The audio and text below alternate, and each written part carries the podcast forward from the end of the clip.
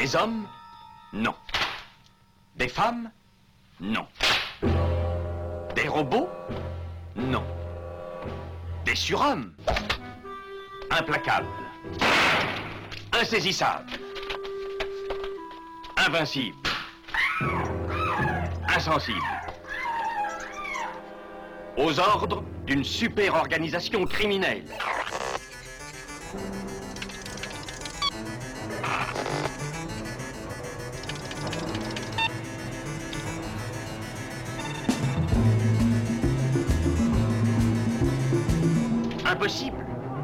Rien n'est impossible pour... Culture prohibée.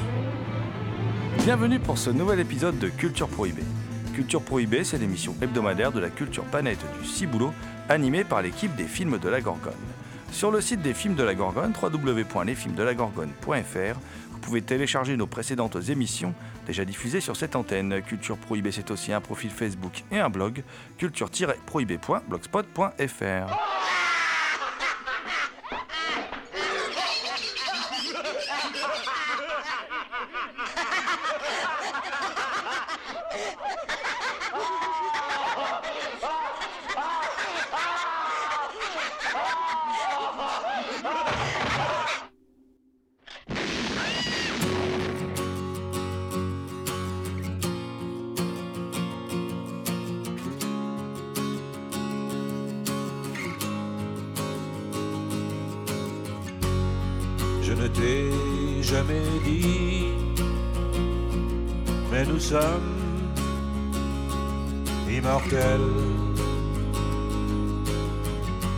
Pourquoi es-tu parti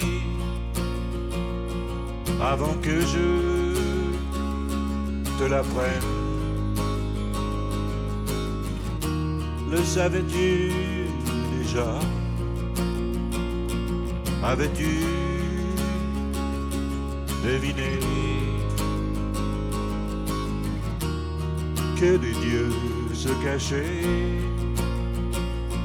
sous les faces avinées. Mortel, mortel, nous sommes immortels. Je ne t'ai jamais dit, mais nous sommes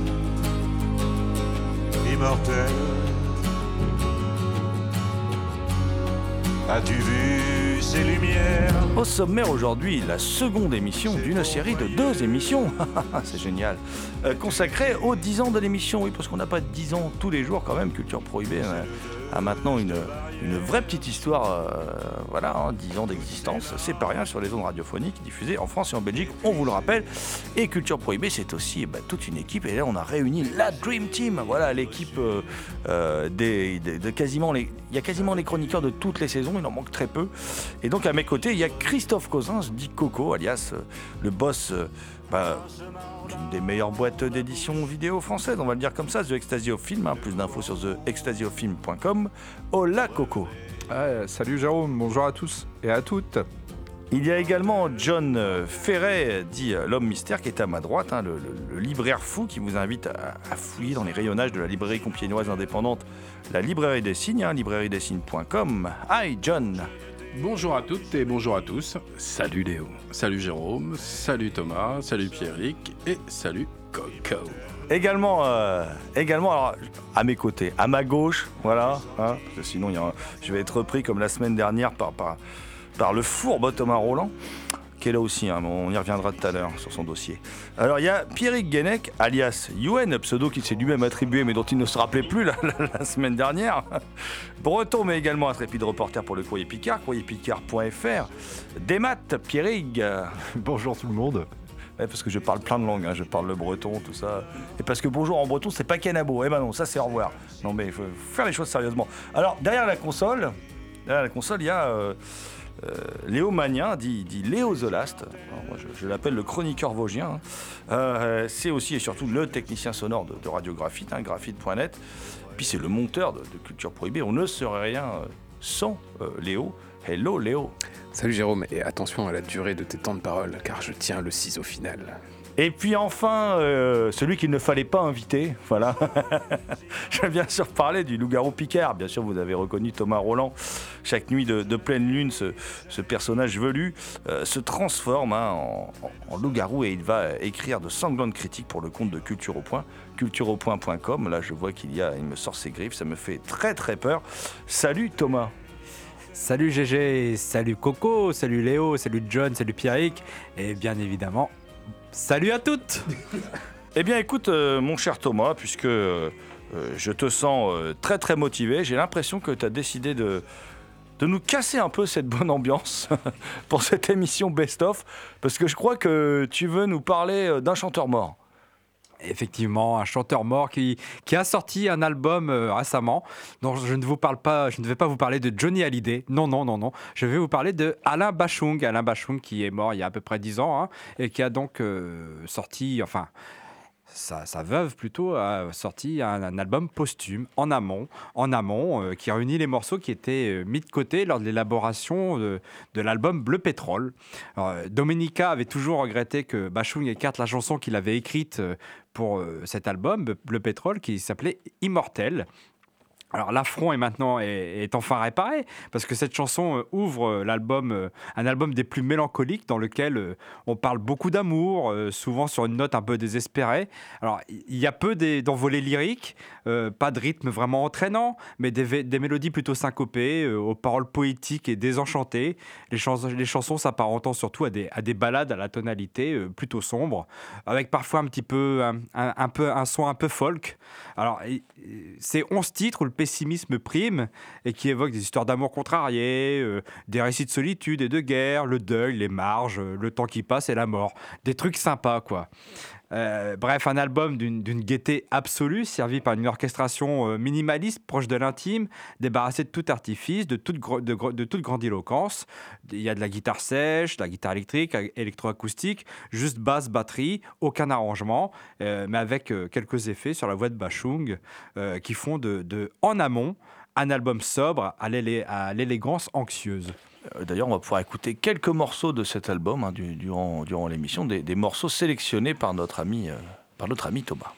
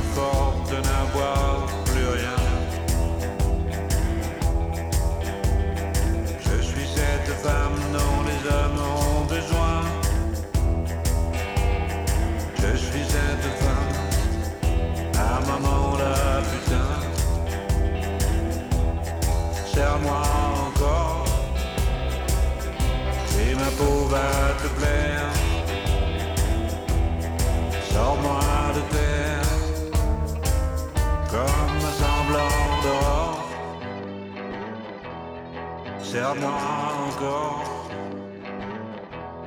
Sors-moi de terre. Serre-moi encore. Je suis cette femme presque belle, presque bien. Je suis cette femme dont les hommes ont besoin. je suis cette femme, la maman, la putain. Je suis cette femme que le pavé a tuée. Je suis cette femme, trop mille années volées.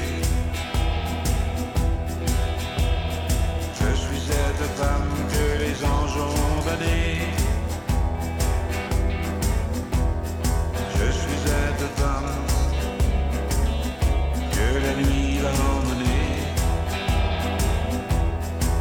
Serre-moi encore Vous écoutez Culture Prohibée. et ma peau va te plaire.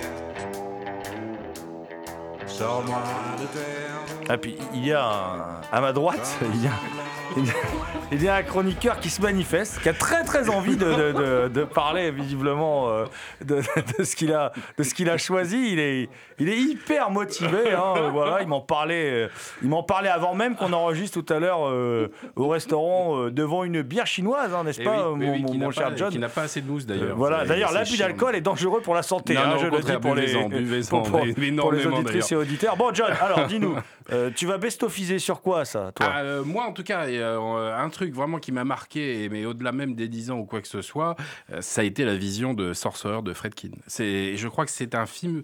Je m'en suis toujours pas remis de ce truc-là, mais parce que ça me parle déjà d'une. personnellement, ce- ce- cette façon de parler de destin m'intrigue tout le temps. Et puis Fredkin, dans, dans ce, dans ce film-là, arrive à, à capter des moments magiques d'un chien mort, d'un d'un cadavre, et avec la restauration en plus de la rabia. Euh, on a, parce qu'on a été souvent habitué sur ce film-là à avoir une copie un peu tronquée, délavée, et là, ça a été déjà d'une l'éblouissement euh, de, la copie et euh, cette histoire qui, est magnifique. Et quel regret, parce que j'ai encore revu pour préparer cette émission, quel regret que dans le cinéma, on n'arrive plus. On, est vraiment sur cette mode de super-héros, de gentils qui font le bien autour d'eux ou quoi que ce soit.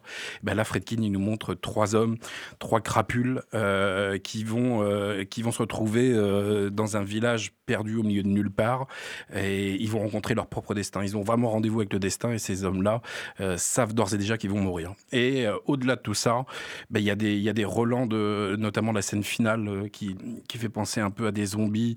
Cette dernière danse que Roy Schrader euh, fait avec la dame euh, qui peut s'assimiler à la mort. Euh, donc non, vraiment, moi, c'est un, film qui m'a énormément marqué. Donc voilà, je voulais, juste, je en parler. Je peux pas trop prendre le temps de tout, mais comme d'habitude, je prépare pas grand chose. Donc ça vient comme ça, voilà. Je voulais dire pour nos fidèles auditeurs, on fait de l'autopromo, hein, puisque c'est notre spécial 10 ans. On avait rencontré Friedkin, euh, Thomas en a parlé dans l'émission précédente, hein, euh, et vous pouvez, euh, vous pouvez podcaster, euh, vous pouvez podcaster, comment dire, ces, ces, ces rencontres avec Friedkin, parce qu'il y en a eu plusieurs, mais il y en, il y en a une surtout où il parle longuement de Sorcerer, ce film maudit, hein, puisque c'est ça qui devait réunir un casting. Alors ça, ça m'a toujours fait euh, triper de savoir qu'il aurait pu avoir Steve McQueen, il aurait pu avoir Lino Ventura, il aurait pu avoir Marcello Mastroianni. Et rien quand on voit, parce que attention, le casting qu'il a gardé pour le film, euh, Kremer, euh, euh, Francisco Arabal, tout ça, se défend mais énormément bien. Bruno Kremer est, est vraiment excellent dedans. Mais je me, j'adore me, j'adore rêver euh, de savoir que qu'est-ce qu'aurait fait Steve McQueen dans ça. Un Marcello Mastroianni, euh, un Lino Ventura. Comment, qu'est-ce que ça aurait donné? Et il y a énormément de films comme ça où on se met à rêver d'un d'un casting incroyable. Mais sur ce film-là, vraiment, il, il avait tout. Et puis c'est aussi sur le destin d'un homme parce qu'on parle d'un Fredkin qui au moment de faire le film est sur le toit du monde. C'est-à-dire que, comme il dit, il aurait pu filmer la bar de son neveu, on lui aurait filé un chèque en blanc. Donc, c'est aussi sur le déclin d'un homme qui va subir les, foudres d'une critique qui vont le descendre. Et on est aussi sur la fin de cette époque. Star Wars vient de sortir. Les goûts ont changé. Euh, la porte du paradis viendra clore toute cette belle décennie qu'il y a eu en cinéma, qu'on appellera le Nouvel Hollywood. Mais je, trouve que, que ce film fait écho à énormément de choses, tant dans, son tant dans sa réalisation euh, qu'au réalisateur et qu'à la vie de, qu'à la vie. euh, enfin bref, voilà, c'est, mystique. Et j'aime bien moi les choses mystiques. Voilà, il- faut dire que c'est effectivement le, film euh, devait, devait effectivement réunir Steve McQueen. Bon, euh, Friedkin dit aujourd'hui qu'il aurait accepté, euh, sinon les, les desiderata de Steve McQueen, à l'époque, il les a refusés. Il voulait, comme il était sur le toit du monde, c'est pas McQueen qui va commander sur, mon tournage parce qu'il voulait euh, faire embaucher sa femme Ali McGraw. Et, et comme Friedkin ne voulait pas la prendre, il dit T'as qu'à la mettre productrice exécutive. Et puis Friedkin dit non, rien du tout, c'est moi qui décide. Et puis McQueen, il a dit Bon, bah au revoir. Ventura, visiblement, il avait peur de tourner en anglais. Euh, Même il- euh, lui, euh, il voulait vraiment être apparaître, je crois, aux côtés de Steve McQueen. Ah oui, oui, puis, puis, puis il voulait pas tourner en anglais non plus. Enfin, il hésitait. Après, il a fait quand même les, les durs, euh, mais comme les durs, c'était tourné en version, enfin, de Duccio Tessari Oui. avec euh, avec Isaac Hayes. Oui. Mais comme si c'était tourné à l'italienne, on peut imaginer que lui, il a tourné en français pendant qu'Isaac Hayes parlait anglais. Donc je sais pas trop. euh, puis qu'après, ils ont été doublés. Voilà, parce que c'est comme ça qu'on tournait les films en Italie. hein, je, je précise, euh, on faisait pas de prise de son direct. Oui. Donc euh, voilà, je, je sais pas, mais en tout cas, euh, et Mastroianni, ben voilà, Thomas, oui, mon petit Thomas. Oui. Alors, euh, évidemment, euh, je pense que, à mon avis, le film, si Friedkin avait fait ces concessions-là, à mon avis, il aurait peut-être été moins bien. Moi, je pense que le film est très bien comme il est. Ah, parce il qu'il est n'a fait aucune concession. Donc, il est super, mais voire même, il y a un moment où le mec raconte, euh, le premier directeur de la photo a été viré parce que il n'arrivait pas à rendre sur des, sur des décors qui étaient pas en studio, donc du réel, il n'arrivait pas à rendre sa lumière. Et, et il, il avait fait, un moment au tout début, il a fait, je crois, la photo de tous les prologues. Et à un moment, euh, Fredkin tourne dans la jungle, euh, il regarde les rushs, et dans les rushs, c'était sous-exposé. Et le directeur, le premier directeur photo, dit à Fredkin, bah écoute, je pense que ça serait mieux quand même, peut-être qu'on tourne en studio. Et là, viré à cause de ça, parce que Fredkin était, et il bien lui en a pris d'ailleurs, euh, était sûr que toute la force du film allait aussi paraître dans euh, pas quelque chose de factice du studio, mais justement dans un vrai décor où on sent euh, encore toute la moiteur du climat, où on sent les, les gouttes ruisseler sur les fronts ou quoi que ce soit. Et, tout ça, c'est assez incroyable de, de connaître toute là. Et puis il faut se dire aussi qu'à ce moment-là, Coppola tournait Apocalypse Now, donc on est quand même.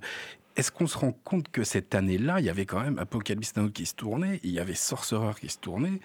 Euh, on est maintenant en janvier 2019. euh, Qu'est-ce qui se tourne en ce moment qui aura euh, alors, Ça fait un peu 4. vieux con hein, de dire ça, mais je veux dire, c'est c'est quand même incroyable quand vous regardez des fois les box-office de ces années-là. Il y a des sacrées choses. Bah, il y a Avengers 4, on va savoir si Oui, Thanos il y a- s'en prend plein la gueule et si ça. les autres ils meurent vraiment. hein. Non mais voilà, c'est. Euh, Arrêtez de faire les vieux cons. Il y a encore des choses qui vous plaisent, les copains. Oui. Je sais que. Ah, bah, moi j'ai pris une claque dernièrement. Voilà, je bon. sais que Thomas a vu récemment le nouveau Cohen Mortier. Il en parlera peut-être d'ailleurs, je sais pas. On verra bien si on a le temps dans l'émission.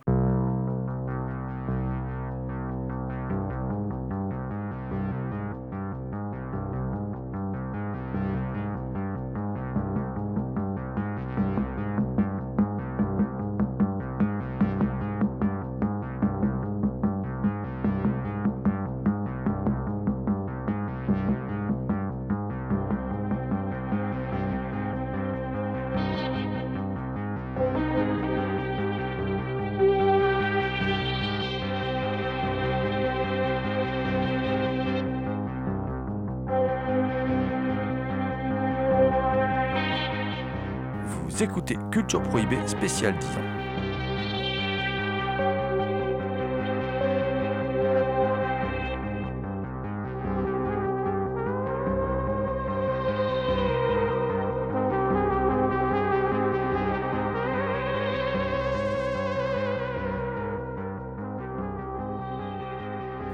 Laisser la, la parole à, à mon ami qui a un pseudo qui s'est auto-attribué et qui s'en rappelait plus. Euh, à mon ami Pierrick, alias Iwen. Bon, ouais, Pierrick, raconte-nous un peu, toi, tu, tu- tu es venu dans, dans cette émission Coup de cœur euh, avec, je crois, quelques, quelques ouvrages, j'ai l'impression, quelques trucs intéressants à nous raconter. Bon, je, vais, je vais juste en prendre un euh, qui est un, un auteur de polar bon, qui, est, qui est déjà très connu, mais moi, c'est celui qui m'a amené au polar quand j'étais euh, quand j'étais lycéen, ou juste après d'ailleurs plutôt. Euh, il s'agit de, James Ellroy et de son dernier livre. Donc le livre, c'est Perfidia, donc c'est le dernier ouvrage de, James Ellroy euh, qui raconte euh, 23 jours, enfin, c'est-à-dire il, euh, s'étend sur 800 pages, mais c'est ramassé vraiment sur 23 jours à Los Angeles, évidemment la, la ville où se passent tous ces livres. Et donc Los Angeles qui est enfiévré par le bombardement de Pearl Harbor, puisque le livre commence juste, au, juste la veille du bombardement de, Pearl Harbor. Donc, euh, comme d'habitude chez James Ellroy, c'est une intrigue à, à tiroir, c'est-à-dire que ça va commencer par un braquage dans un, dans un drugstore, puis la découverte d'une famille euh, japonaise, quatre cadavres euh, donc mortes dans la, dans la maison, et ce qui s'apparente à un suicide rituel. Et donc la police de Los Angeles, le LAPD évidemment, va enquêter sur cette affaire. Et ce que le livre nous dit, donc beaucoup de choses au-delà de cette intrigue, c'est qu'on va voir aussi naître la, la violente hostilité à l'encontre des, des Japonais immigrés qui va s'emparer alors des, des États-Unis. Et comme d'habitude chez James Ellroy, il y a des personnages euh, donc des personnages réels qui vont intervenir dans le, dans le roman. Évidemment, on va voir euh, Edgar J. Hoover, le patron du, du FBI. On va parler de l'actrice Bette Davis qui est en train de se mobiliser pour soutenir l'effort de guerre. Et donc, ainsi de suite. Euh, pour le dispositif du livre, ça reprend un petit peu. Enfin, c'est un dispositif assez éprouvé chez James Ellroy, c'est-à-dire qu'il va faire parler successivement plusieurs, euh, plusieurs personnages. Euh, là, il y en a quatre. Donc, il y a Hideo Ashida, qui est d'origine japonaise, qui travaille pour les services scientifiques du LAPD. Il y a donc euh, Kay Lake, donc, euh, qui vit avec un policier qui, elle, va être recrutée pour infiltrer un cercle d'artistes euh, gauchistes. Il y a William Parker, donc là, qui est un jeune gradé du LAPD, qui est catholique euh, et alcoolique. Et lui, c'est un personnage réel. C'est-à-dire que je crois que c'est la première fois qu'Elroy va aussi loin en intégrant un personnage réel dans son. et vivant, parce qu'il y avait le Dahlia Noir en l'occurrence, euh, dans, un de, dans un de ses romans, puisque du coup, euh, William Parker, par la suite, va, va prendre la tête du, du LAPD, enfin, dans, l'histoire officielle des États-Unis. Et puis, il y a quand même aussi le quatrième personnage qui est euh, Dudley Smith qu'on a déjà vu dans les livres précédents de, James Ellroy euh, et qui est quand même un des plus beaux salopards euh, de l'histoire du polar. Euh, donc c'est un livre, alors déjà il faut parler quand même du, style d'Elroy parce qu'on oublie souvent de parler de, style quand on, évoque le polar comme si ça se résumait à une intrigue ou à des thèmes. Et il y a quand même et c'est par exemple quelque chose, toi qui, euh, aime beaucoup Dominique Manotti aussi, c'est un- une écrivaine qui travaille énormément son style et elle aussi parle euh, beaucoup de. Quand on discute avec elle de, style dans le polar, c'est quelque chose à laquelle elle est attentive. Et d'ailleurs, elle y est venue par, euh, James Ellroy aussi, qu'elle a, découvert. Et donc il y a ce style très, très à l'os de, James Ellroy, c'est-à-dire vraiment dépouillé de, de tout gras. Ou comment on peut pas, c'est quasiment impossible de louper un mot, voire une, une virgule, une ponctuation, sinon on est tout de suite largué dans, dans l'intrigue. Et puis il y a ce côté où il arrive vraiment à enchevêtrer les faits et les états d'âme de ces personnages. Et euh, donc, comme souvent dans, un James Ellroy, l'intérêt, ça se, c'est pas forcément l'intrigue qui est, très, très tortueuse et qui est résolue dans les dernières pages, mais c'est vraiment tout ce qu'il raconte sur, euh, sur les États-Unis, c'est-à-dire le, le sort des Japonais, c'est quelque chose dont on parle assez peu, mais qui avait été interné dans des, dans des camps. Euh, Spielberg en avait parlé dans un film, euh, ceci dit. Non, 1941, c'est pas. Ah si, c'est Spielberg. Ah non, l'Empire du Soleil peut-être plutôt, où il parlait des camps de. euh, ouais, mais je. C'est pas le Spielberg qui m'a le plus marqué. Non, moi non plus, mais c'est un sujet qui est rarement abordé aux États-Unis. Et en tout cas, là, Elroy en parle. Il parle de la corruption, il parle euh, des débuts de la police scientifique, il parle de la cinquième colonne. Enfin, il laisse court comme ça à son, à son goût pour, euh, pour l'histoire des États-Unis, pour les machinations. Il y a quelque chose d'un peu, d'un peu monstrueux dans tout ce qu'il veut, euh, tout ce qu'il veut englober. Et puis, on- en fait, Elroy, c'est comme vraiment le, ciné, le, cinéaste, euh, l'écrivain de l'obsession. C'est-à-dire, c'est un écrivain qui est obsédé par euh, les histoires de cul des acteurs et actrices hollywoodiennes. Et tout ça, il le met dans son, dans son film. Il est obsédé par, euh, par les complots, par les machinations, par l'histoire des États-Unis. Enfin, et vraiment, tout ça, il le remet dans son, dans son livre. Et du coup, c'est aussi des personnages, des personnages qui sont complètement aussi obsédés par leur mission, par la rédemption, enfin ce, ce genre de choses. Donc du coup, on en arrive à vraiment une fresque qui est, euh, qui est très sombre et qui est vraiment très belle dans ce, dans ce livre d'Elroy. Bah voilà, je crois que j'ai à peu près fait le tour. Très- ce livre très touffu. Hein, euh, la, la lecture, effectivement, faut pas la lâcher. hein, sinon, tu es, perdu euh, assez, assez surtout, rapidement.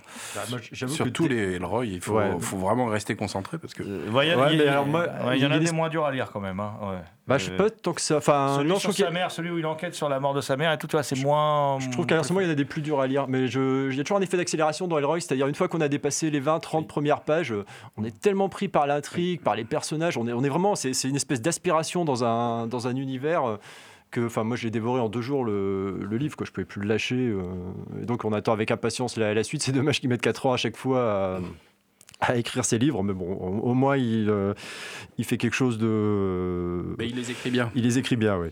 J'ai rencontré Elroy. Ah, je ne vais plus jamais te regarder de la même façon, là, Thomas. J'ai rencontré Elroy, je lui serrais la main.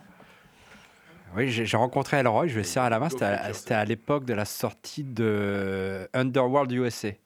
Donc euh, je me suis, j'avais écrit une chronique de Underworld USA. La attachée de presse était tellement contente qu'elle m'a invité à rencontrer Elroy à une soirée euh, où il y avait tout un tas de gratins. Il y avait François Gaïf qui était là.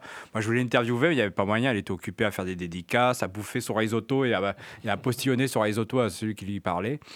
C'était, c'est un gars vraiment particulier, quoi. Vraiment un gars. euh, Déjà, il est immense. Enfin, c'était pas la première fois que j'avais rencontré. Une fois, j'avais déjà rencontré une dédicace et il était debout, il dédicaçait les bouquins debout, le mec. C'était à la Fnac des Halles, il y avait une queue immense. Puis à tout le monde, il serrait la main, il faisait God bless you, hop, en te serrant la main, mais bien. hein. Puis il arrive à moi, il fait Ah, on a la même coupe de cheveux. Puis là, ce soir-là, donc on l'a rencontré pour Underworld USA. Avec, j'étais avec Sylvain qui l'a pris en photo. Puis euh, bon, j'ai pas pu l'interviewer parce que c'était pas, c'était pas le lieu, c'était pas l'endroit, c'était pas l'occasion. euh. Mais bon, c'est Elroy, c'est vraiment un personnage particulier. Sylvain, donc alias Sylvain Bouture, hein, qui est intervenu quelques fois dans l'émission Peeping Tom sous le pseudonyme de, de Peeping Tom. Je, le dis pour les auditrices et, et auditeurs euh, fidèles.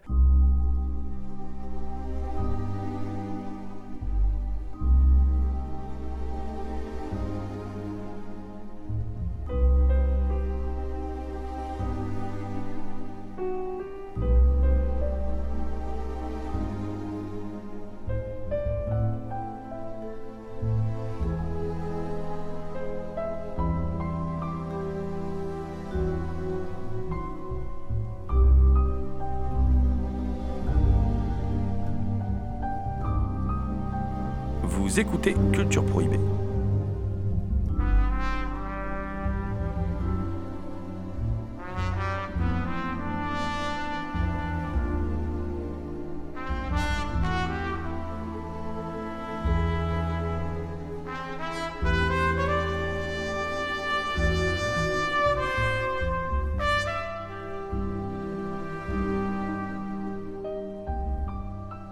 J'ai envie de, man- de demander à mon petit Léo Zola, tu s'il a un, un petit coup de cœur à nous faire partager. Ouais, déjà, je trouve pas mon micro. Euh, moi, je suis un petit peu comme John, hein, c'est-à-dire que j'ai rien préparé. Voilà. en plus, je suis malade. Euh, alors, j'ai pensé à un truc tout à l'heure. Je pensais, euh, je pensais à une. euh, du coup, c'est de ça dont je vais parler. À un auteur de bande dessinée, alors que dont, que je vais évoquer simplement brièvement parce que j'ai pas. Euh, préparé, comme je viens de le dire, et puis j'ai pas lu non plus l'intégralité de son œuvre. C'est euh, Charles Burns, que sans doute, euh, je vois que ça opine du chef sévèrement là, dans, tout le monde le connaît. Donc si je dis des bêtises, rattrapez-moi. Donc je l'ai abordé d'abord par un, un, un- un comic book qui est en 6 ou 7 tomes. Enfin, il y a une intégrale qui a été publiée qui s'appelle Black Hole, qui est, qui est vraiment extraordinaire. C'est une espèce de, de, de symptôme de l'Amérique. Enfin, c'est génial. On peut pas dire grand-chose sans, sans dire... sans dire tout sur, ce, sur, sur cette BD parce que c'est en plein de couches qui se dévoilent les unes après les autres, qui se, qui se replient. Enfin, c'est assez extraordinaire. Et on retrouve euh, le même type de, procédé de, multiplication du temps et des univers dans une trilogie que j'ai finie récemment et que j'aime beaucoup, donc je vous la recommande à tous. Euh, alors, je sais plus comment elle s'appelle en français, je crois que c'est Toxique, la trilogie Toxique, c'est ça? Euh, donc, c'est trois tomes avec une histoire qui, qui se finit du coup dans ces trois tomes. Et euh, alors c'est assez drôle parce qu'il y a, y a plein de, enfin il y a plein, j'en ai pas vu beaucoup, mais euh, je suis sûr qu'il y en a plus que ce que j'ai vu. Il y a plein de références à la bande dessinée euh, européenne traditionnelle, notamment bon à Tintin, ce qui est une évidence, puisque le personnage a une espèce d'avatar performeur qui, qui a un petit peu la houppette de Tintin, etc. Et puis sur la couverture même du, livre, où dès le début, il passe à travers un mur qui a un trou dans le mur qui a exactement le même forme de trou qu'il y a dans le sous-sol de Moulinsart quand ils vont trouver le trésor. Et puis derrière, il y a, il y a une espèce de champignon toxique euh, comme sur l'île mystérieuse. Et il y a aussi des références, euh, il me semble, à l'Incal de Jodorowsky dans le tome 2, puisqu'il y a une espèce de, euh, de ruche, enfin, comment dire, on est dans un univers parallèle, et puis il y a un endroit qui est dédié apparemment à la reproduction de certaines des créatures qui gouvernent cet univers. On n'en saura pas beaucoup plus en lisant le livre, je vous rassure. Et ça, ça, il y a aussi ce concept-là de ruche dans, dans l'Incal, qui est un espèce d'endroit comme ça où pour, pour se pour se multiplier, il faut, il y a une espèce de compétition sociale. Enfin, je pense que tout ça, c'est très très conscient. Et, euh, et voilà, c'est une trilogie qui m'a beaucoup plu. Euh, il n'y a pas de héros, il n'y a pas de.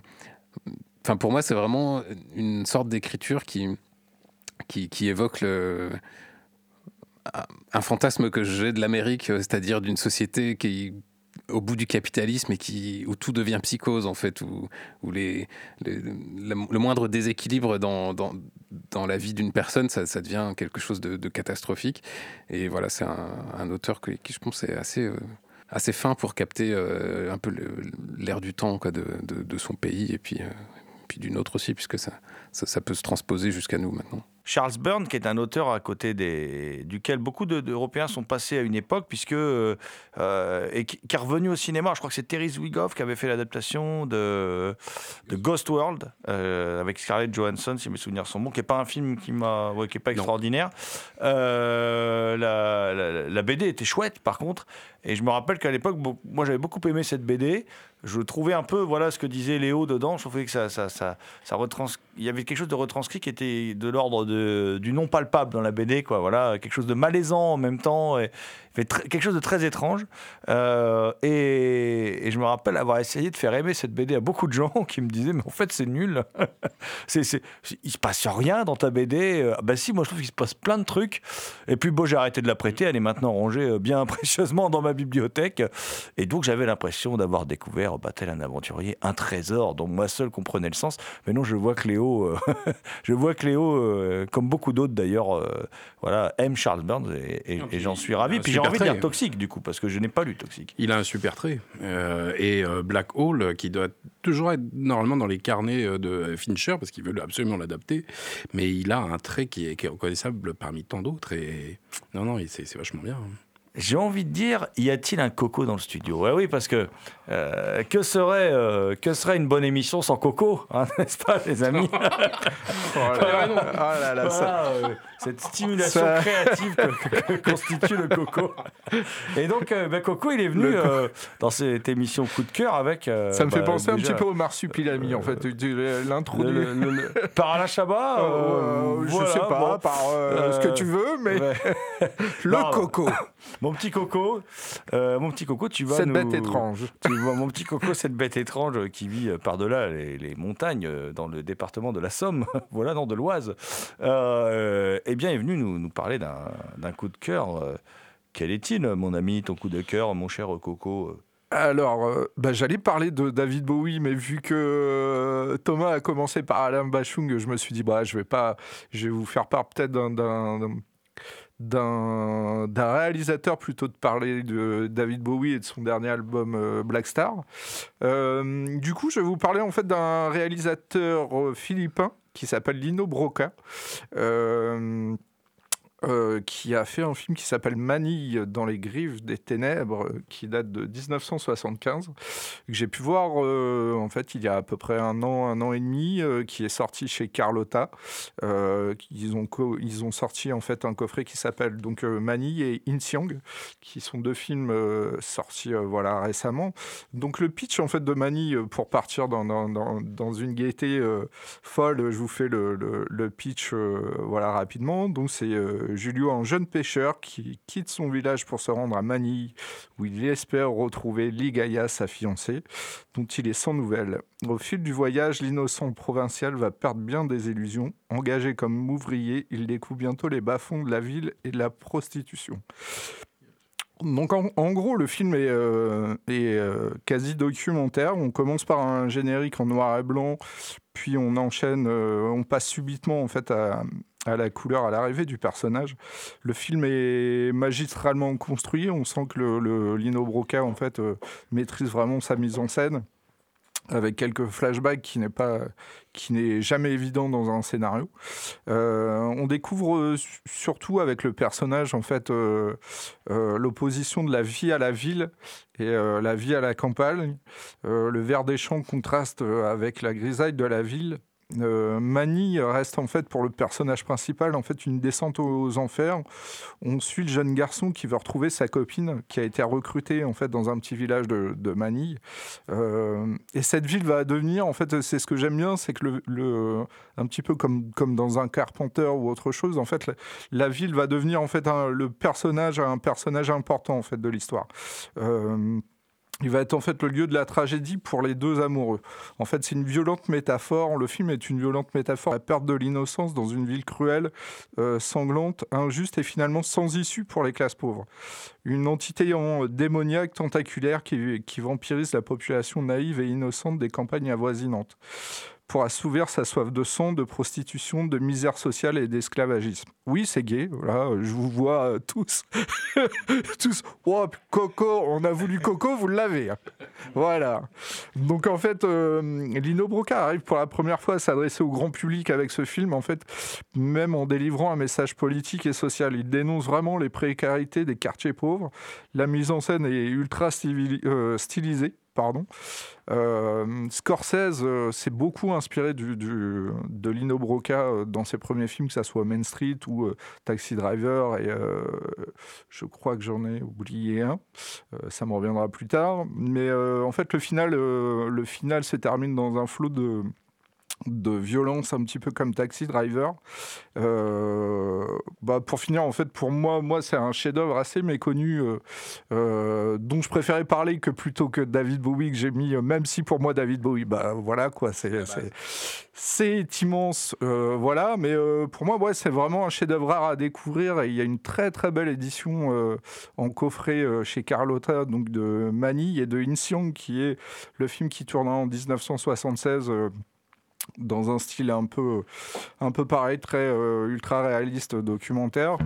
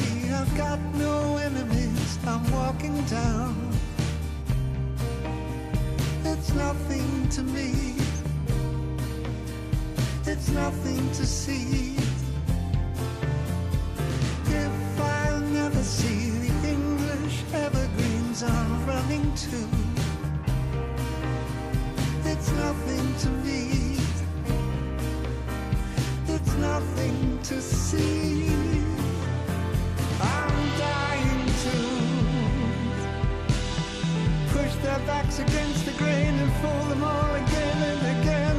I'm trying to. We bitches tear our magazines, those oligarchs with foaming mouths come now and then. Don't believe for just one second I'm forgetting you. I'm trying to. I'm dying to. Dollar days, survival sex, honor stretching tails to necks. I'm falling down. It's nothing to me. It's nothing to see.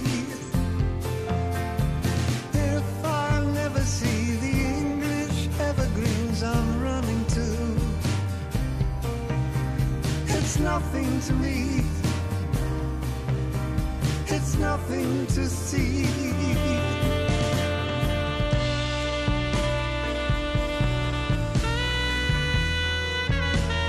Écoutez Culture Prohibée spécial 10 ans.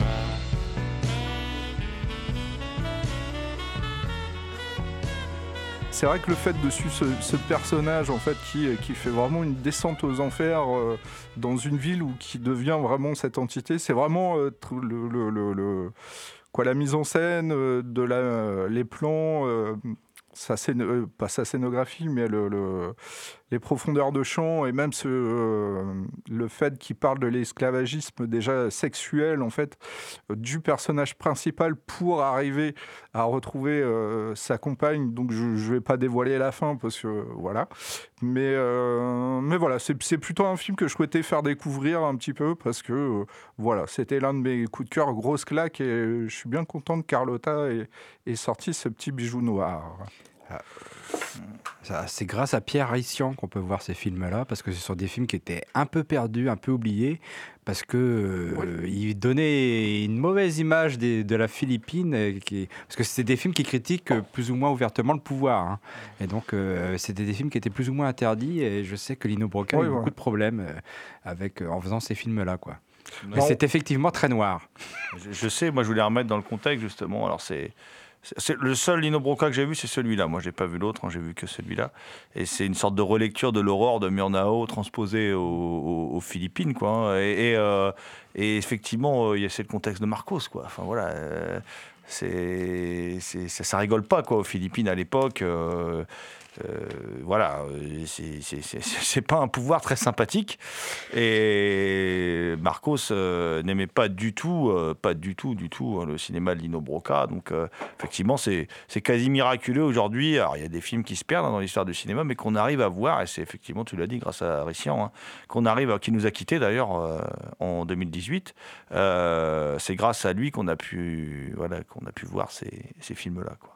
Ah, en fait, si vous pouvez vraiment se, vous jeter là-dessus, quoi, du, moins soit à l'unité, euh, les deux films Insiang et, et Mani sont sortis euh, à l'unité et aussi euh, en coffret. C'est Scorsese qui fait, je crois, la préface vidéo dessus sur chacun des films et on sent vraiment quand on, on voit en fait un petit peu la filmo, du moins ces deux films-là et qu'on revoit Taxi Driver, Main Street et tout ça. Euh, c'est là où on se rend compte aussi de, de euh, voilà comment s'est inspiré un petit peu euh, Scorsese aussi et les premiers Main Street, tout ça, les quartiers pauvres. Plus et- Taxi Driver, je trouve. Mean Street, ça Oui, reste un également. film. euh, bon, c'est un peu différent, je trouve. Mais, mais voilà, on sent Mm. une influence quand même qui, qui serait intéressante de pousser en analysant les deux Mean Street, Mean Street, Taxi Driver et le cinéma en fait de Lino Broca qui est voilà super intéressant. Si je comprends bien, les, les regards se tournent vers moi. C'est Exactement. c'est à mon tour, c'est à mon tour de, de- de dévoiler mes, mes coups de cœur. Eh oui. Euh, alors, je voulais vous parler de, de plein de trucs, euh, comme d'habitude, hein, puisque je suis euh, toujours inarrêtable. euh, donc je, je vais juste vous dire rapidement qu'il y a, euh, il y a quelques mois est sortie une biographie de, de Frank Miller par Jean-Marc Lenné, hein, qui s'appelle Frank Miller, une biographie. Je vous la conseille, c'est très très très intéressant, en particulier dans, l'analyse des thématiques. Et c'est paru, alors la couverture est superbe, c'est un autoportrait de Frank Miller. Euh, c'est paru aux éditions Fantasque, F-A-N-T-A-S-K. Je vous en dirai pas plus. Euh, et puis je vais euh, vraiment parler d'un truc totalement hors actu. Je vais vraiment vous causer de ma passion, de ma passion, Coco le sait, hein, de ma passion pour la, la- la saga Evil Dead, hein, à tel point que je dois avoir à peu près toutes les éditions sorties en DVD, en Blu-ray. J'ai encore racheté récemment le steelbook d'Evil Dead 2. Voilà, je n'ai pas pu m'empêcher. hein. D'ailleurs, c'est vrai que le- le- le- le- le- il est bien remasterisé. hein. Alors passion qui est euh, unanimement partagée par la rédaction, sauf par un emmerdeur de service, comme d'habitude. GG, GG, il est un peu comme Mel Gibson dans Complot qui rachète tout le temps la trappe-cœur de, de Salinger. mais lui, il achète Evil Dead, c'est tout qui ressort. Exactement, c'est un peu ça. Je sais que tu n'es pas un grand fan de, Evil Dead, Thomas, enfin pas de Sam Raimi, voilà. Euh, moi, moi, moi, bon, moi, je suis complètement fou de, Evil Dead. Evil Dead, faut comprendre que, enfin, pour moi, c'est un film qui a une, alors, c'est une émission coup de cœur, donc c'est une émission un peu perso où, on parle de, choses qui nous plaisent euh, et qui n'ont pas d'actu, voilà. Donc, euh, et, moi, Evil Dead, je, le découvre. Je voulais aussi vous parler de Cobra, mais bon, on n'aura pas le temps, hein, de Bushi Terazawa et de l'animation, voilà, qui en découle parce que c'est aussi une de mes grandes passions, le personnage de Cobra. Mais non, je vais rester sur Evil Dead. Alors, Evil Dead, moi, je découvre le film lorsqu'il sort chez Hollywood Video, cette fameuse copie qui a beaucoup tourné dans nos magnétoscopes respectifs. Euh, et pour moi, Evil Dead, c'est un film hyper marquant. Pourquoi? Parce que je suis, je suis déjà un peu cinéphage quand je suis gamin. hein. Euh, je mate beaucoup de films. Euh, du cinéma de minuit, des dernières séances, tout ça et tout. Euh, voilà, bon, j'ai une télé dans ma chambre, hein, ça aide. Et puis les, accords du diable lundi sur la 5 avec Sangria, hein, euh, voilà, et plein de films un peu étranges qui passaient comme ça. Et puis, et puis, et puis arrive, je sais plus, 14-15 ans, moi, voilà. Notre- notre délire tous les week-ends, c'était d'aller louer des vidéocassettes, hein, voilà. Puis si t'en prenais 10, t'avais c'était moins cher. Donc on prenait 10 films, on s'enfermait avec les potes et on matait des films tout le week-end. Je pense que je suis pas le seul à avoir fait ça. hein. Euh, on était obligé de les réserver. C'était une autre époque. hein, quand tu voulais vendredi 13 ou un truc comme ça, il fallait réserver. hein. Euh, et euh, voilà, ouais. Pourtant, c'était pas du grand cinéma, mais nous, ça nous faisait triper. Et, et puis un jour, eh ben, un jour avec des potes. Euh, des potes que je me rappelle qui avaient, une maison en plus dans la maison, c'est-à-dire qu'il y avait une grange aménagée, les parents leur avaient laissé. Alors nous, là-dedans, c'était donc euh, nos, pr- nos premières tentations, nos, premiers verres d'alcool, euh, nos premières petites copines, nos, premiers, euh, notre première tentative de monter un groupe de rock, bien qu'on ne sache aucunement jouer de la musique, hein, c'était donc absolument catastrophique. Mais Dans bon, ce cas-là, avait- ça s'appelle un groupe de punk. voilà. Bah, D'ailleurs, c'est ce qu'on était. On, était. on se revendiquait punk, mais parce qu'en fait, on savait rien faire. Et, euh, et donc, euh, et puis, un soir comme ça, on va au vidéoclub et on se dit, ah, puisque les gars, on va boire des coups ce soir, on va faire tourner les tables. Hein, voilà. Euh, ouais, parce qu'on avait aussi, on voulait convoquer les esprits, machin. On était dans une soirée, attention, c'était à Donf. Et puis, euh, on se dit, on va louer deux films au vidéoclub. Et ils me disent, bah, GG, t'as qu'à choisir, puisque tu nous parles tout le temps de cinéma. Alors, j'ai choisi quoi? J'ai choisi Evil Dead et Maniac. Voilà, alors c'était la soirée sympa. Maniac de Lustig et Evil Dead de, de comment dire, de, euh, de Sam Raimi.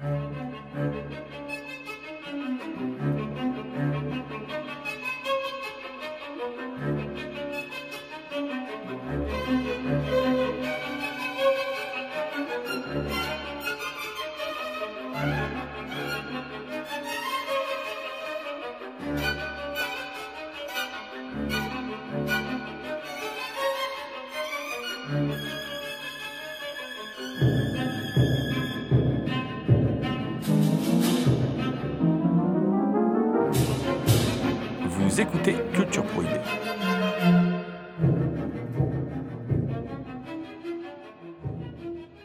Ah, je sais pas si c'est l'effet conjugué de l'ambiance de la soirée, de l'alcool, des premières cigarettes et tout ça, mais quoi qu'il en soit, euh, en regardant ce soir-là Evil Dead, et Maniac aussi, hein, mais Evil Dead m'avait plus marqué à l'époque, euh, voilà, euh, parce que c'était le côté fun, c'est plus le film qu'on regarde en groupe, quoi, voilà, il a un côté fun, enfin, le premier quand même un peu glauque. C'était que c'était mis en scène. La caméra était virevoltante, par moments il n'y avait plus de son, il y avait vraiment une angoisse qui montait, euh, il y avait de la steadicam avant même que ça existe, il y avait un plan final dément où la caméra arrive à toute vitesse dans, euh, dans le personnage interprété par Bruce Campbell, H, Hachi Slashy, il deviendra plus tard, voilà, parce que c'est aujourd'hui c'est un personnage culte, il est sorti des poupées, il est sorti des, petites euh, figurines à son effigie, voilà. Campbell a fait sa carrière sur ce personnage d'ailleurs, il faut, faut, dire, faut dire les choses, c'est à peu près son grand rôle, voilà. Euh, et euh, le premier film, bah, c'est simple, hein, une bande de jeunes se réunit dans une maison, ils sont attaqués par des... Et, là, c'est là que je me suis rendu compte que ce qui faisait la différence, en fait, bah, c'était la mise en scène. Et c'est là, alors donc moi j'ai compris ce qu'était la mise en scène, pas en regardant Hitchcock ou Orson Welles, bah non, en regardant Evil Dead de Sam Raimi. voilà, c'est comme ça.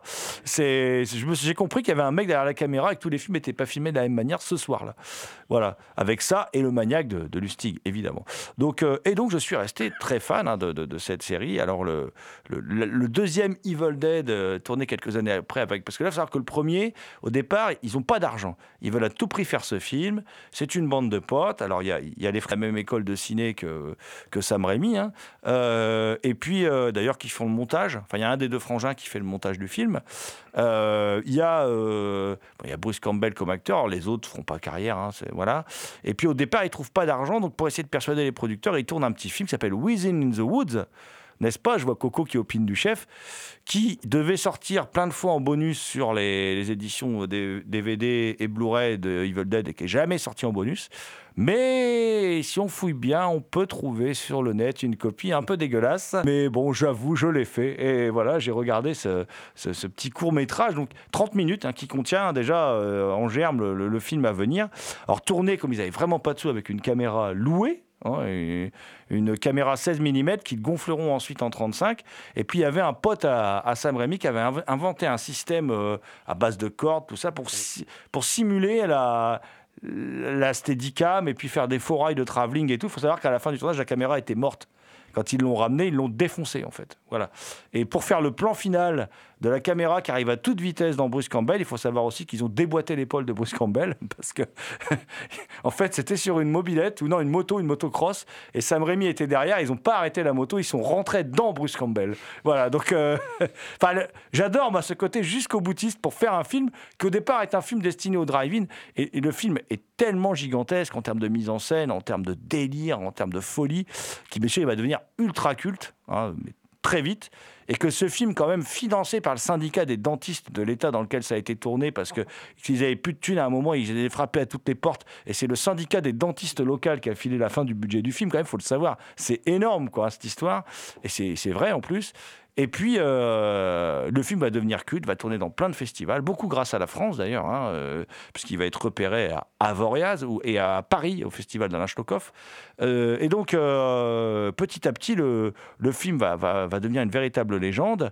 Et il va y avoir une suite, Evil Dead 2, qui va être tournée quelques années et quelques années plus tard. Donc on est en 81 quand sort le, premier euh, Evil Dead, alors qu'il a une vie, qui a une exploitation très longue, parce qu'à l'époque, avec la vidéo, les films avaient une exploitation très longue. Hein, ils passaient pas à la télé, euh, il n'y avait pas la VOD, euh, voilà. Donc ça- le, film est un hit de vidéoclub pendant plusieurs années, voilà. Et puis donc il y a une suite qui est produite par Dino De Laurentiis, et là il y a beaucoup plus d'argent. Le film reste très gore, mais prend une tournure euh, beaucoup plus cartoonesque. Hein, qui est- Sam Raimi aime beaucoup les Tex. Et euh, moi, pour moi, c'est le meilleur de la série, c'est le deuxième, hein, en fait, hein, parce qu'il il mixe à la fois le côté gore et le côté flippant et le côté cartoon humour.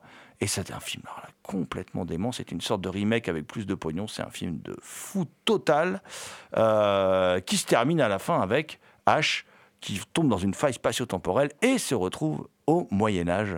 Voilà, et qui est adulé comme un dieu parce qu'il découpe une créature. Et donc, le troisième est tourné, alors là, beaucoup plus tard, au début des années 90. C'est un hommage à Ray Harryhausen, le plus faible de la série, mais en même temps, il est devenu culte aussi parce qu'il y a une telle vision de, Sam Raimi où, en fait, où là, Ash est clairement devenu un, bouffon, un personnage ridicule. Et euh, il se retrouve dans le Moyen-Âge. Euh, et puis, bah, il combat, voilà, je vous fais pas le détail. hein dans une sorte de folie, euh, beaucoup moins gore, mais tout aussi délirant au niveau de la mise en scène. Et, et puis, et puis, le film reste culte. La fin devait se terminer dans le futur. Ash devait se retrouver dans le futur pour se battre dans un monde post-apocalyptique contre les démons, parce qu'il se bat contre des démons, hein, voilà, avec un bras tronçonneuse, parce que ce qui fait la, la spécialité de, de, de ce personnage, c'est qu'il il s'est greffé une tronçonneuse sur le bras, voilà, et oui, tout est possible. Et On en donc, revient à euh, Cobra.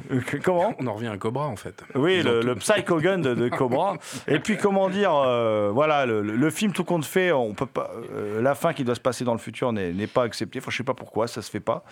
Et euh, donc, du coup, il y a une fin où il se retrouve à bosser dans un supermarché. Voilà. Et. euh, Quel bouffon. Voilà. Et, et donc, bah, Qu'est-ce qui se passe il y a quelques années? Il y a un remake du premier qui est tourné pour le grand écran par Fede Alvarez, donc hyper gore, qui respecte bien l'esprit du premier, mais bon, qui, est qu'un remake, quoi, voilà, qui n'est qu'un remake. Et puis il va être mis en chantier par Sam Raimi lui-même, qui va tourner le premier épisode, une série de trois saisons, euh, avec des épisodes de 26 minutes. Ash versus Evil Dead, où on retrouve Ash Bruce Campbell, qui est vieux, qui est un vieux dragueur, qui se tape euh, des meufs horribles dans les toilettes euh, des, des- bistrots euh, en jouant sur sa gloire passée, voilà, qui travaille toujours dans ce même magasin de bricolage de merde, et puis qui se retrouve alors avec comme collègue une, comment dire, Dana De Lorenzo, qui s'appelle Kelly dans, la- dans la série, qui est une bombe latina. alors, faut la voir en VO, cette série, parce que la voix de Dana De Lorenzo en VO, euh, c'est une invitation au plaisir. Voilà, elle a une voix hyper sexy, un peu comme toi, John, mais en fille. Voilà. Euh, et puis il y a Pablo, hein, là, ce Santiago, le faux maigre, hein, parce que quand il, se, quand il est torse nu, euh, il a plus de pectoraux que Stallone et Schwarzy réunis. Mais bon, tant qu'il est habillé, on a l'impression que c'est un cancre là. Et puis avec ces deux-là, bah, qu'est-ce qui se passe? Bah, Il va se passer que il va affronter H, les démons qui sont revenus, donc hein, voilà. Et le vieux H, Hachis Lachi, voilà, va affronter dans cette série qui compte trois saisons, qui n'aura jamais de quatrième saison, puisque euh, la production n'a pas été reconduite par la chaîne Stars. Et c'est d'autant plus regrettable que les deux premières saisons sont extraordinaires, la troisième beaucoup, beaucoup moins bien, mais elle reste très sympathique à regarder. Euh, Et puis que la troisième se termine dans le futur. Donc Sam Raimi était arrivé au bout du bout. On devait avoir enfin notre H dans un monde post-apocalyptique. Et puis, à l'image de toute cette série, on s'est réalisé comme les films virevoltants, la caméra vole partout, tout ça et tout. C'est hyper gore, plus gore que les trois films réunis avant. hein. Voilà, c'est ultra trash. Euh, et euh, comment les démons reviennent sur Terre Tout simplement parce que H, pour impressionner une femme à qui il veut faire l'amour dans sa caravane, parce qu'il vit dans une caravane, c'est quand même la grosse loose, hein, et ben ressort le Necronomicon et euh, lui lit des passages du Necronomicon parce qu'il a fumé trop de pétards, donc il fait n'importe quoi. Et donc les, les- il est con ce H. Et les démons reviennent et il passe trois saisons à essayer de réparer la connerie euh, qu'il a fait au début du premier épisode. Et donc euh, je vous conseille aussi cette série. Et voilà, et Evil Dead Forever en ce qui me concerne. Voilà, et nous, on a invoqué euh, Jérôme Potier euh, il y a 10 ans et on essaye toujours de le renvoyer de l'autre côté de l'inframonde et on n'y arrive pas. Bah, Evil Dead 3 qui, qui devrait sortir euh, là prochainement chez l'atelier d'images, d'ailleurs, je crois, euh, dans une nouvelle, euh, pas une nouvelle version, mais il existe le, le, le Blu-ray qui était sorti à l'époque. Il y avait déjà les trois versions en fait euh, de Evil Dead 3. Euh, je- il me semble que c'est le seul film de la trilogie, quoi, du moins de, de, de Sam Raimi, où il existe en fait plusieurs, plusieurs versions, une version américaine, une version de production et je sais plus euh, quoi. Un. Euh, Peut-être un workprint, euh, voilà. Mais, euh, mais c'est vrai qu'il a. Quoi, du, du moins, moi, le premier Evil Dead, du moins, il m'a marqué. c'est vrai qu'il m'a marqué étant ado. Peut-être plus que le, le second est plus fun et plus gore. Mais moi, le premier, je le trouve plus brut. Plus, euh, plus violent en fait. Il y a l'image qui me revient constamment. Je sais que quand j'étais gamin ado c'est euh, le tout début en fait. C'est le, le, le, crayon de bois en fait dans la cheville qui m'a euh, qui m'a marqué durant durant des années cette scène là pour l'avoir revue au cinéma euh, et voilà tout fonctionne en fait tout fonctionne très très bien aussi dans le premier. C'est vrai qu'il inv- il invente euh, beaucoup de choses euh, voilà, que tu as déjà dites, je vais pas re- re- paraphraser, mais euh, du moins, voilà, on n'est plus dans le même esprit entre le 1 et le 2. On sent vraiment un passage où le second, il est plus dans les Looney Tunes, plus dans la folie de le cartoon, le cartoon et tout. Mais pour ma part, moi, je garderais un- vraiment pour le, premier un petit un petit plus quand même pour son côté vraiment plus brut, plus euh, plus effrayant en fait.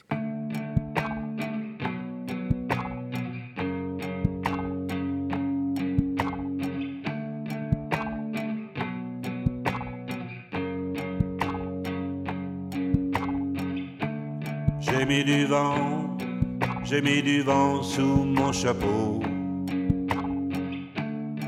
J'ai mis du tango sur ma peau.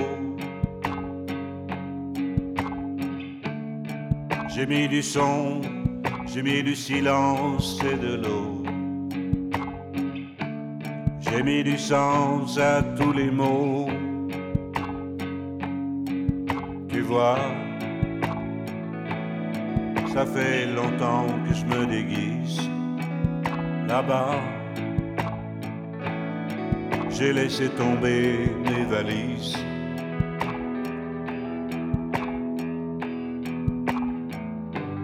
Il y avait des cerfs-volants qui flottaient sur la mer. Au sud de Montevideo. Quelques milliers d'amants qui s'embrassaient par terre. Et j'ai failli tomber de haut. C'était Culture Prohibée, une émission réalisée en partenariat avec les films de la Gorgone, www.lesfilmsdelagorgone.fr. Toutes les réponses à vos questions sont sur le profil Facebook et le blog de l'émission culture-prohibée.blogspot.fr. Culture Prohibée était une émission préparée et animée par votre serviteur Jérôme Potier dit la Gorgone, assisté pour la programmation musicale d'Alexis dit Admiral Lee. Une émission animée avec Christophe Cosins dit Coco, John Ferret dit L'Homme Mystère, Pierre Guenec dit Yuen, Léo Magnin dit Léo The Last, Thomas Roland dit Le Loup-Garou Picard. Salut les gens, à la prochaine. Tu vois, ça fait longtemps que je me fais peur. Des fois, je me dis que je vais m'enfuir avant l'heure.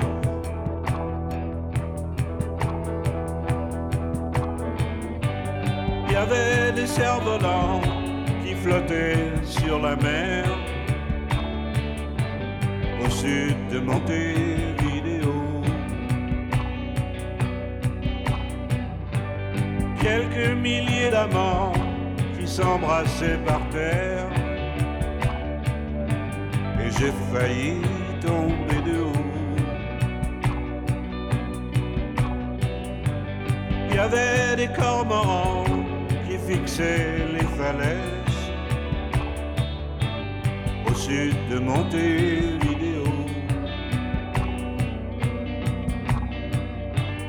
Quelques milliers d'enfants qui chassaient les sirènes. J'ai dérivé jusqu'à Rio.